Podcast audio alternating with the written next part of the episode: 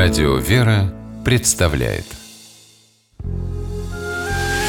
Семейные истории Стутте Ларсен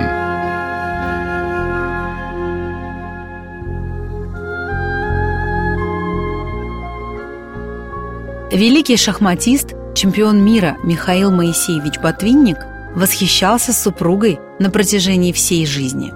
В своих мемуарах он писал Ганочка обладала способностью делать других людей добрее. И я этого не избежал. Я всегда был справедлив, но когда женился, даже в ущерб справедливости совершал добрые поступки.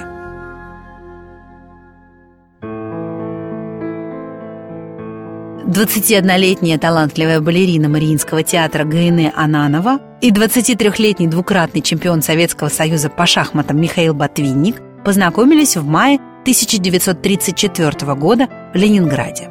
Вот как позже вспоминал о первой встрече с Гайне Михаил. «Отправился я на Васильевский остров к моему приятелю. Все уже собрались, сели за стол. Глянул я на свою соседку справа, обомлел. Молодые люди подружились и со временем полюбили друг друга. В 1935 году они поженились. Во время торжества Гайне сказала родителям, «Дорогие мои, я была покорной дочерью, а теперь я буду слушаться мужа. И слово свое она сдержала. Всю жизнь она уважала и ценила мнение и любое решение супруга.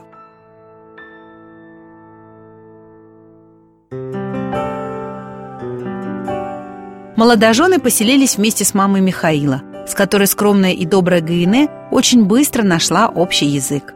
Все в доме было подчинено Михаилу – Шахматист постоянно тренировался, поэтому женщины старались создать для него соответствующую атмосферу.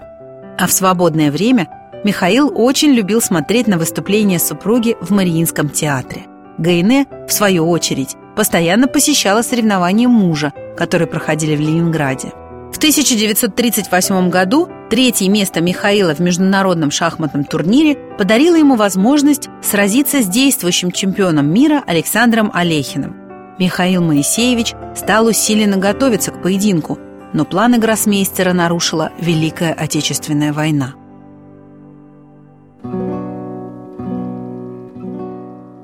На фронт Михаила не взяли из-за очень слабого зрения и вместе с его матерью и женой эвакуировали в город Пермь. Там Михаил работал инженером, а Гайне практически каждый день вместе с концертной бригадой Мариинского театра выезжала в госпитале к раненым – 1942 году в семье случилась долгожданная радость. На свет появилась дочь, Ольга. Время тогда было тяжелое. Часто на обеденном столе, кроме хлеба и воды, не было больше ничего. Но и в таких условиях супруги сумели сохранить жизнь дочери и мир в доме. Как позже вспоминала Ольга Ботвинник в одном из интервью, «Мои родители были прекрасной парой, и, будучи очень разными по характеру, дополняли друг друга и всегда были друг для друга поддержкой. После войны супруги переехали в Москву. Там Гайне стала балериной Большого театра, а Михаил продолжил участвовать в международных шахматных турнирах. И в 1948 году он наконец-то получил долгожданный титул чемпиона мира. Когда Гайне Давидовна вышла на пенсию, она внезапно заболела.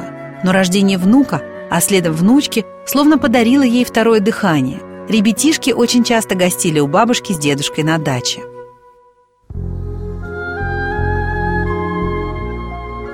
В 1985 году Гайне Давидовна и Михаил Моисеевич отметили золотую свадьбу, а через два года Гайне не стало. Михаил очень тосковал по супруге, часто вспоминал их первую встречу и был уверен, что если бы возможно было прожить жизнь заново, то без колебаний он бы снова предложил той доброй и самоотверженной девушке стать его женой. Семейные истории